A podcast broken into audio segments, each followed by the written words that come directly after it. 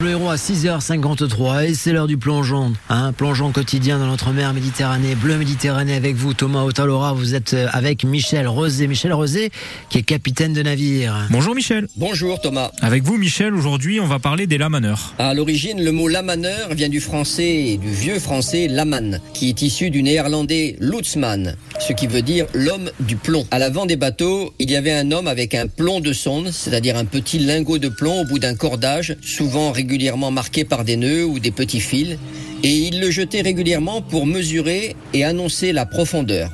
Il guidait en fait le navire dans les fonds incertains. D'une certaine façon, il le pilotait. Du coup, ce nom est devenu synonyme de pilote pendant longtemps. On employait indifféremment et on disait parfois pilote la manœuvre. Donc c'est un métier à double casquette et est-ce qu'il y a des restes par chez nous? Oui, par exemple, au Gros d'Agde, on peut trouver la dernière maison des pilotes la manœuvre bâtie sous Napoléon III. Mais maintenant, il en existe encore? Alors maintenant, un peu comme pour le pilotage, ce sont des sociétés privées qui gèrent l'activité.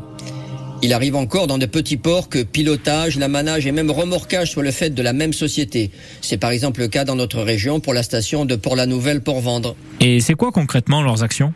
Avec des canots à moteur, les lamaneurs viennent se présenter le long du navire lorsqu'il est suffisamment proche de son quai de destination.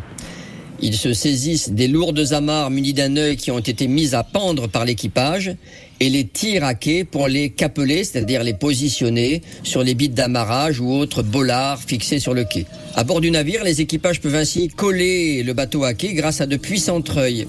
Alors on a compris, ils aident à mettre à quai, mais est-ce qu'ils interviennent dans d'autres domaines?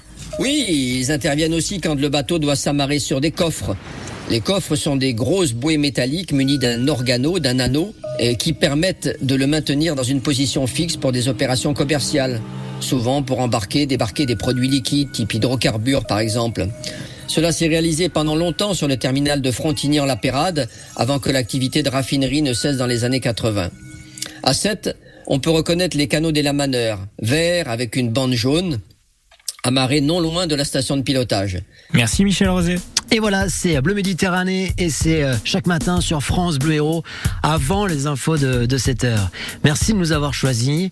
Merci de vous réveiller avec nous. Nous sommes aujourd'hui le 16 mai. C'est mardi. Dans quelques minutes, on sera bah, visible, si vous voulez voir à quoi on ressemble, sur France 3 Occitanie, puisque chaque matin, le 6-9 de France Bleu Héros est diffusé sur France 3 Occitanie.